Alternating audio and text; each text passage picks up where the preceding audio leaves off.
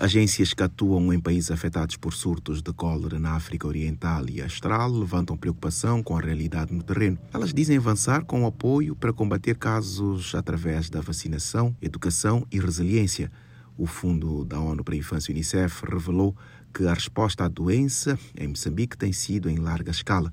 O atual surto é o maior e mais duradouro na história recente do país, com 45 mil notificações desde setembro de 2022. O Unicef atua com parceiros em iniciativas lideradas pelo governo, prestando serviços de água, saneamento e higiene. Dentre os 13 países afetados, destacam-se Comoros, Zimbábue e Zâmbia, por terem novas notificações. Eles se juntam a situações apoiadas pelas agências da ONU em nações como Somália, Malawi e Etiópia. Da ONU News em Nova York, Eleutério Gavan.